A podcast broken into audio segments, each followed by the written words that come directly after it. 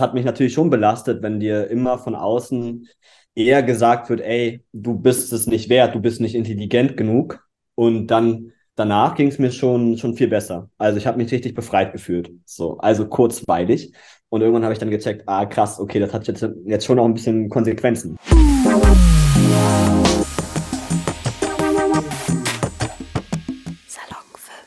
Hi Leute, hier ist Romance von Salon 5. Ich bin jetzt gerade hier mit Milos und er ist im SV Bildungswerk, richtig? Ja, genau.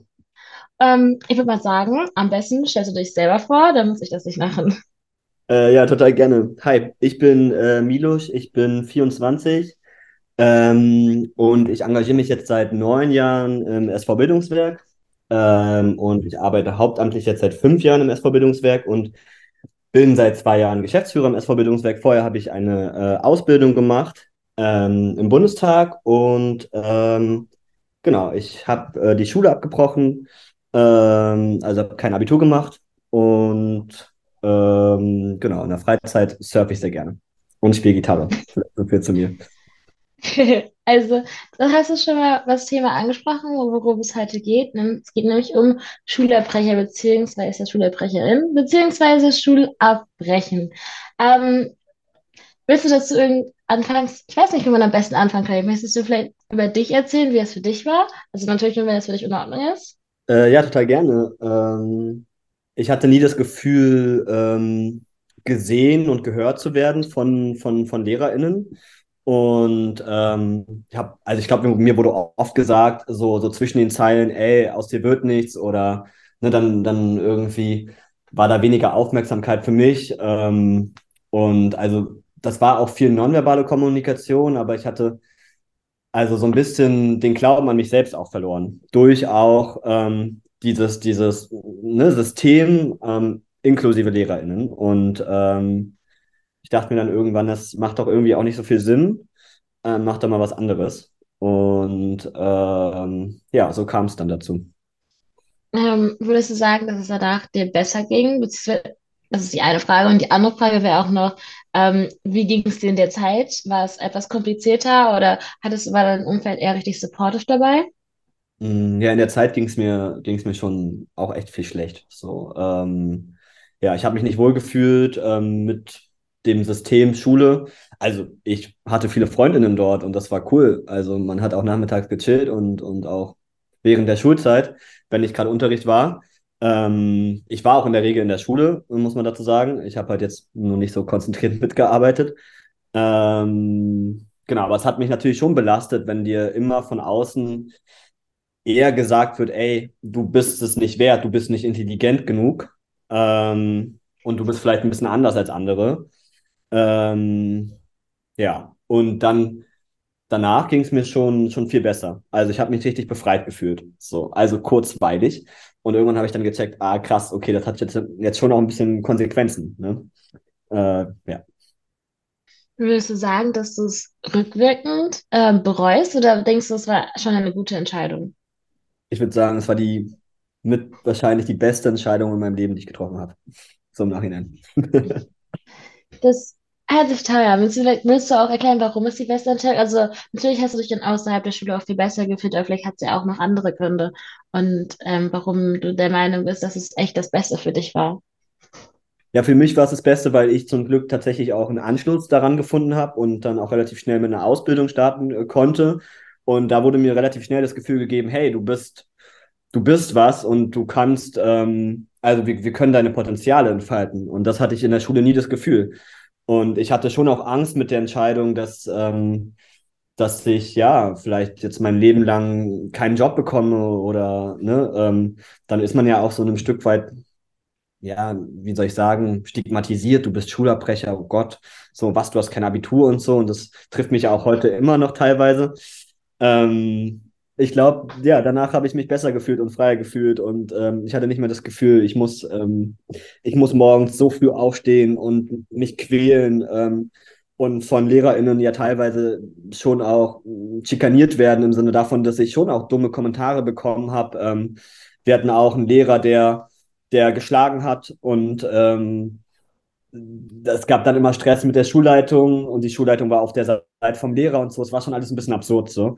Ähm, also von dem Lehrer, der geschlagen hat. Ähm, man denkt ja immer, das ist in Deutschland nicht üblich, aber ich glaube, da wird auch ganz schön viel unter den Tisch gekehrt. Genauso wie die ganzen Sportlehrer, die dann halt vielleicht aus Versehen mal ähm, ein Körperteil berühren, die, keine Ahnung, ne? Also es kommt ja schon mal vor so und ähm, vieles ist gar nicht öffentlich. So. Würdest du sagen, dass Schulabbrechen für jeden etwas ist? Boah, kann ich so pauschal gar nicht sagen. Ich glaube, ich kann jede Person verstehen, die sich entscheidet, dafür die Schule abzubrechen, weil dieses Schulsystem, so wie es gerade ist, ein System ist, das ja Eliten fördert und äh, die meisten müssen sich halt entweder anpassen und wer sich nicht anpasst, hat halt ein Stück weit Pech gehabt. Und ähm, also da geht es ja auch viel um Anpassungsgabe und ja. Also wenn du die Möglichkeit hättest, ähm, das Schulsystem zu ändern, was würdest du machen? Also wo würdest du es verändern? Ich würde aus LehrerInnen LernbegleiterInnen machen. Ähm, das heißt, äh, für mich im goldenen Unterschied, sie sind dafür da, dich zu unterstützen, dein Potenzial zu entfalten. Und sie sind nicht dafür da, ähm, dir Mathe einzuprügeln und irgendwelche Formeln zu geben, ähm, sondern LernbegleiterInnen begleiten dich beim Lernen und äh, sorgen nicht dafür, dass du lernst. Das ist, glaube ich, ein großer Unterschied. Ähm, und das ist eigentlich ein ganz guter Übergang dazu. Also ich würde tatsächlich auch die Methodik und Didaktik äh, anpassen. Das heißt, ähm, weg vom Frontalunterricht hin zu Workshop-Formaten, zu einem freieren Lernen, ähm, zu viel mehr auch körperlicher Bewegung im Lernen. Ne? Andere Methoden kann man ja auch verwenden, als ich schreibe jetzt mal hier irgendwie auf. Da muss man ja auch immer sehen, dass wir relativ stark translativ lernen. Also das bedeutet, uns wird was gesagt und wir schreiben es auf, beziehungsweise wir merken es uns. Ähm, Im Gegensatz zu, äh, wir könnten ja auch transformativ lernen. Das heißt, wir lernen über Probieren. Ne? Also wir probieren was aus ähm, und entwickeln was. Wir starten eigene Projekte. Äh, man kann Mathe-Projekte starten, genauso wie ein Kunstprojekt starten und, und umsetzen. Ähm, das wären jetzt nur Kleinigkeiten. Ähm, genau, aber ich glaube, das Wichtigste, was mir da irgendwie auch ähm, ist, dass, dass jede Person gleiche Chancen hat. Das heißt, egal aus welchem Haushalt man kommt, egal aus welchem, welchen ähm, anderen Background du hast, du hast, alle haben dieselben Chancen. Das, ähm, und alle werden gestärkt in ihren, in ihren Potenzialen. Du hattest gerade auch das Stichwort Stigmatisierung bzw. Stigmatisieren angesprochen. Wie sieht das da aus? Denkst du, dass ähm, Schulabbrechen immer noch, beziehungsweise SchulerbrecherInnen, wird das so gegendert? Ich glaube schon, ähm, immer noch stigmatisiert werden? Ich meine, ich bin jetzt kein Experte, der jetzt hier tausend Studien sagen kann, aber mein erster Impuls ist, ja, auf jeden Fall. Ähm, ich habe das Gefühl, ich werde immer mit großen Augen angeguckt.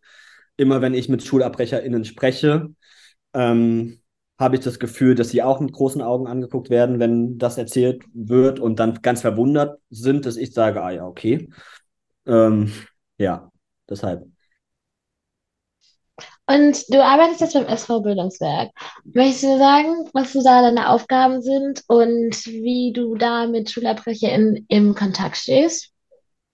Ja, total gerne. Also man muss äh, vorweg sagen, vielleicht stelle ich mal ganz kurz das SV-Bildungswerk vor. Unsere Annahme ist, dass ähm, ganz viel Potenzial, ganz viel Intelligenz in, in, in Jugendlichen steckt. Und ähm, wir sehen, dass das oft nicht gehört wird. Ne? Also jugendliche Stimmen werden in der Schule ignoriert, ähm, werden woanders in der Gesellschaft auch nicht ganz ernst genommen. Ne? Man darf auch erst wählen ab 18. Wir fragen uns, warum. Man kann ja auch vielleicht schon mit 16, jetzt gab es ja die Wahlreform schon auch in Teilen, aber ähm, genau. Und dafür machen wir verschiedene Projekte. Und da hatten wir jetzt auch ein Projekt, ähm, wo es darum ging, dass wir SchulabbrecherInnen jetzt mal ähm, eine Stimme geben und verstehen, warum brechen denn Leute überhaupt äh, die Schule ab. Und wir einen Dialog zur Politik ähm, dann auch im, im, im nächsten Gang äh, hergestellt haben. Das heißt, ähm, das war in Thüringen und da ging es darum, dass wir ähm, erfahren, was ähm, was ähm, sind denn Beweggründe, äh, warum man die Schule abbricht? Ähm, da haben wir jetzt ja auch kurz schon über meine geredet. Da gibt es aber echt viele. Und diese Beweggründe ähm, haben wir dann ähm, auch mit PolitikerInnen oder haben die SchülerInnen dann mit PolitikerInnen äh, besprochen. Ähm, und die SchülerInnen haben aber auch Lösungen erarbeitet und die mit PolitikerInnen äh, besprochen. Und jetzt so in meinem Alltag, was mache ich im SV Bildungswerk? Ich äh, bin Geschäftsführer, äh, habe ich gar nicht so viel zu tun. Ähm, mit SchulabbrecherInnen, nur mal gelegentlich, so, auf einer Veranstaltung oder wenn ich mal einen Workshop besuche, ähm, aber jetzt nicht jeden Tag.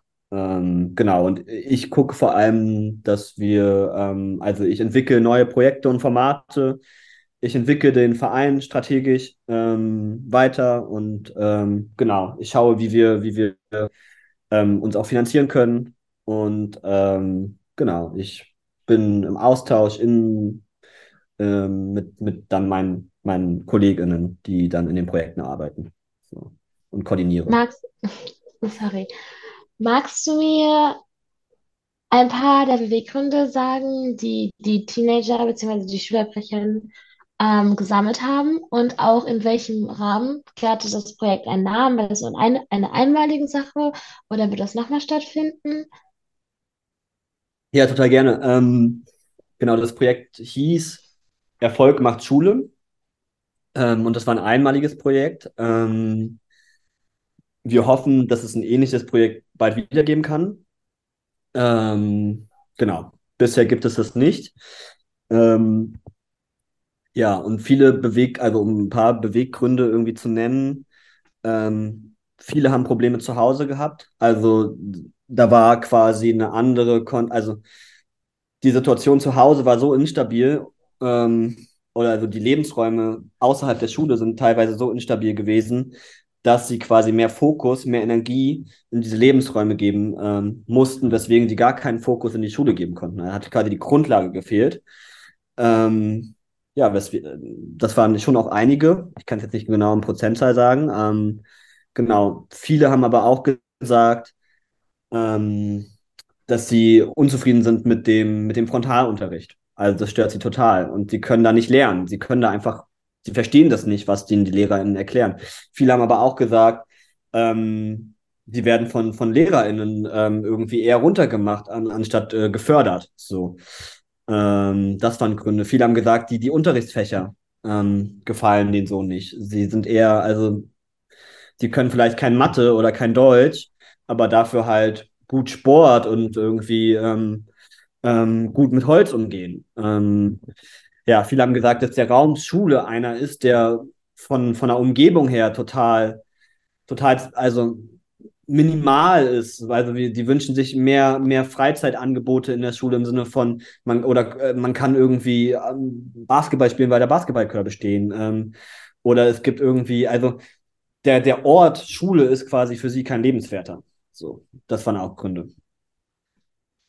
Rückblickend würdest du sagen, dass die Veranstaltung zusammen mit den Politikern was gebracht hat? Oder, oder siehst du spezifische ähm, Verbesserungen, die sich in dem, in der Zeit danach verbessert haben? Ich bin ganz ehrlich, nein. Ähm, ähm, ja, also es ist ja, ja, wir haben es natürlich, also die haben es mit den, mit den PolitikerInnen besprochen. Ähm, viele Politiker, also auch der Minister hat da einige Ideen mitgenommen. Und ja, ähm, zu dem damaligen Zeitpunkt, glaube ich, wurde, wurde nichts umgesetzt von den Ideen. Auch einfach, weil das Geld vielleicht gefehlt hat, ne? Dafür im, im, im Staat, äh, beziehungsweise da im Land. Ähm, ja, und deswegen war es eher so eine Art Anhörung ähm, und keine, wir bestimmen jetzt, wie die Schule aussieht. Und das ist ein Problem, was, ähm, was wir kennen. Ne? Also es wird immer unter Beteiligung verstanden. Ähm, wir hören euch mal an, so. Aber eigentlich ähm, wäre es ja viel besser, wenn die SchülerInnen tatsächlich auch mitgestalten können und man ihnen vertraut und sagt, ja cool, ihr habt tolle Ideen, ihr wisst doch viel besser, wie ihr lernt, als wir. Also setzt sie doch einfach mal um. Und hier habt ihr Geld dafür. Glaubst du, dass in Zukunft, irgendwann in der weit entfernten Zukunft, die Politiker vielleicht doch irgendwie etwas umsetzen werden, um Schule zu einem lernbareren Ort zu machen? Wow, ist eine sehr gute Frage. Ähm, Ich wünsche es mir. Und ja, ich glaube, ich, ich werde die Hoffnung nie aufgeben. Deswegen arbeite ich in dem Bereich auch, ne, weil es mir wichtig ist. Ähm, weil ich selber ja irgendwie ein kleines Trauma davon gezogen habe. Ähm, manchmal, an manchen Tagen verliere ich so ein bisschen den Glauben daran. Ähm, und ich verstehe es aber auch nicht, warum man es nicht macht. Also wie kann man nicht in, in, ja, die Jugend und die Kinder investieren? Es ergibt auf so vielen Ebenen keinen Sinn aus meiner Perspektive. Deswegen habe ich auch so einen Glauben, dass das dann irgendwann mal was passiert, aber gerade sehe ich es nicht. Gerade sehe ich nur Sparmaßnahmen. Darf ich mal fragen, welche Politiker da waren? Waren das mehr so Politiker auf Bezirksebene oder auf Landesebene oder auf, was ist noch dazwischen? Auf Bundesebene? ähm, da war zum Beispiel der Minister für, für Bildung ähm, im Land Thüringen, also es war Landesebene vor allem, ähm, weil da ja auch auf Landesebene ähm, in den meisten Fällen, was bildungspolitische äh, Entscheidungen angeht, äh, da getroffen wird. Aber es waren auch auf kommunaler Ebene da und es waren aber auch so FachexpertInnen da aus Deutschland, die das Thema spannend fanden. Okay, also vieles, was du gesagt, erwähnt hattest, falls es jemanden da draußen von euch gibt, der auch darüber nachdenkt, Schule abzubrechen. Ihr seid definitiv nicht alleine, so wie ich das jetzt gesehen habe, weil auch ich sehr häufig das, manchmal das Gefühl habe, so, oh mein Gott, was passiert hier eigentlich? Und warum zum Teufel muss ich lernen, wie ich in einem dreidimensionalen Koordinatensystem ein Dreieck zeichnen kann und wie da diese Kante zu der Tangente steht. Und das war natürlich nicht richtig, was ich da gerade vor mir gegeben habe. Anyways, ähm, was können, können wir Schüler eigentlich irgendwas machen? Weil es wird ja häufig immer wieder gesagt, so ja, im Gegensatz zu der Autoindustrie und ähm, zu der Süßigkeitenindustrie haben wir jetzt keinen Lobbyverband, der sich für uns einsetzt und ein bisschen Rechte bei den Politikern so raushaut. Was können wir Schüler machen, um Schule zu einem besseren Ort zu machen? Weil ich glaube, wir sind uns, alles, sind uns alle einig, dass Schule schon ähm, nicht so Premium ist. Auch durch den Föderalismus, wo jedes Bundesland irgendwie seine eigenen Sachen macht und man Leute trifft aus anderen Bundesländern und sich so fragt, so, was? Ähm, deswegen, gibt es da irgendwas, was man machen könnte? Ja, safe. Ähm, also ich habe mich zum Beispiel auch damals in der SV engagiert und theoretisch gibt es ja die, die, die SchülerInnenvertretung und ähm, manchmal ist es halt schon auch noch eine Beliebtheitswahl, aber im Prinzip haben SchülerInnen schon Rechte in der Schule. Also eigentlich müssten, also es gibt ja diese Schulkonferenz, das höchste Gremium der Schule quasi, ähm, das krasse Schulentscheidungen trifft. Und ähm, eigentlich sitzen da vier SchülerInnen, vier Eltern und vier LehrerInnen und die Schulleitung. Und alle diskutieren eigentlich auf Augenhöhe und ähm, haben die gleiche, gleichen Stimmenanteil. Und da kann man schon auch Ideen und Lösungsvorschläge für, für die Schule reinbringen. Ähm, und ja, ich empfehle euch das zu tun. Ähm, ich glaube, man kann auch total viel ähm, in AGs machen und gründen. Also wir haben zum Beispiel damals eine Anti- ähm, gehabt, wo wir total viele spannende Projekte gestartet haben. Wir hatten auch eine Anti-Homophobie AG äh, geha also, äh, gehabt und das war voll cool, ähm, weil man dann dadurch irgendwie schon so ein bisschen den Ort so mitgestalten konnte und ähm, auch so ein bisschen die Themen, die einen bewegt haben, weil das hatte ja sonst nicht so Platz.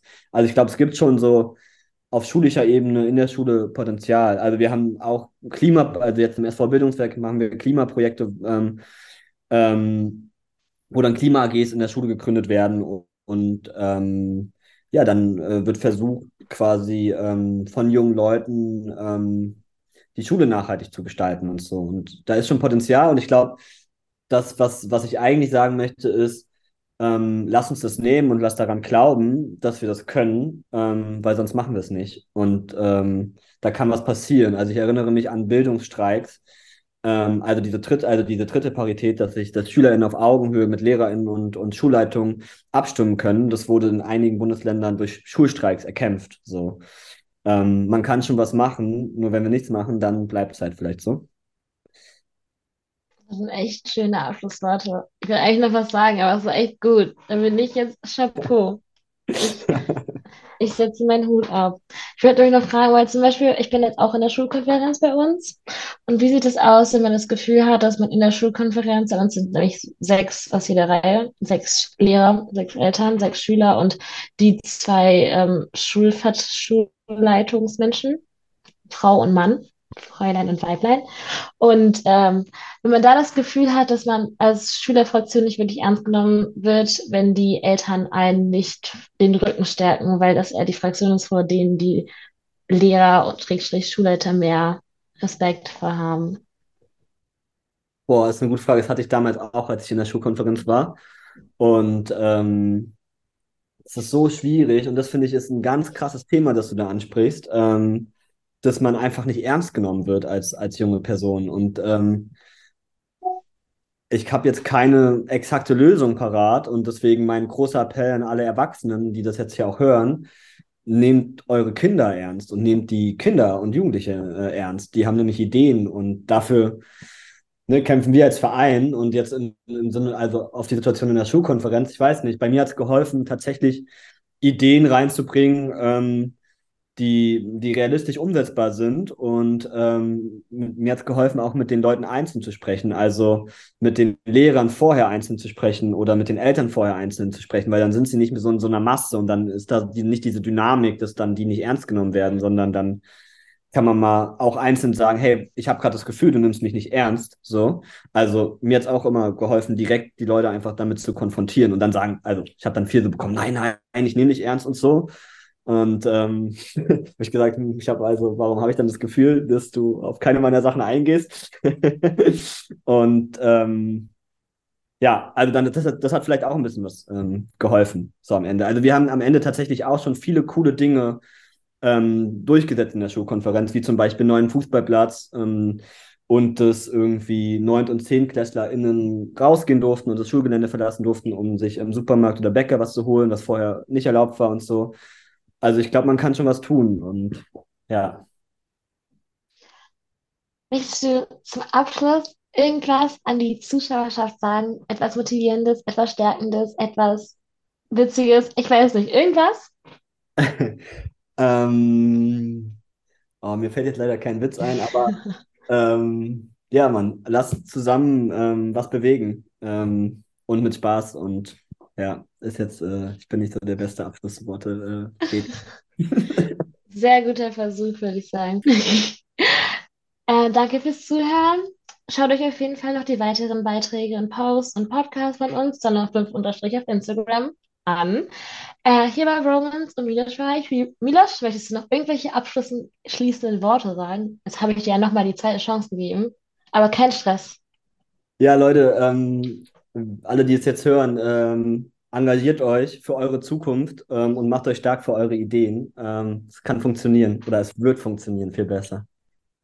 Das war wundervoll, viel besser als beim ersten Mal. Also, nach einem schönen Tag, bye von mir, von uns, würde ich sagen. Ciao. Ciao.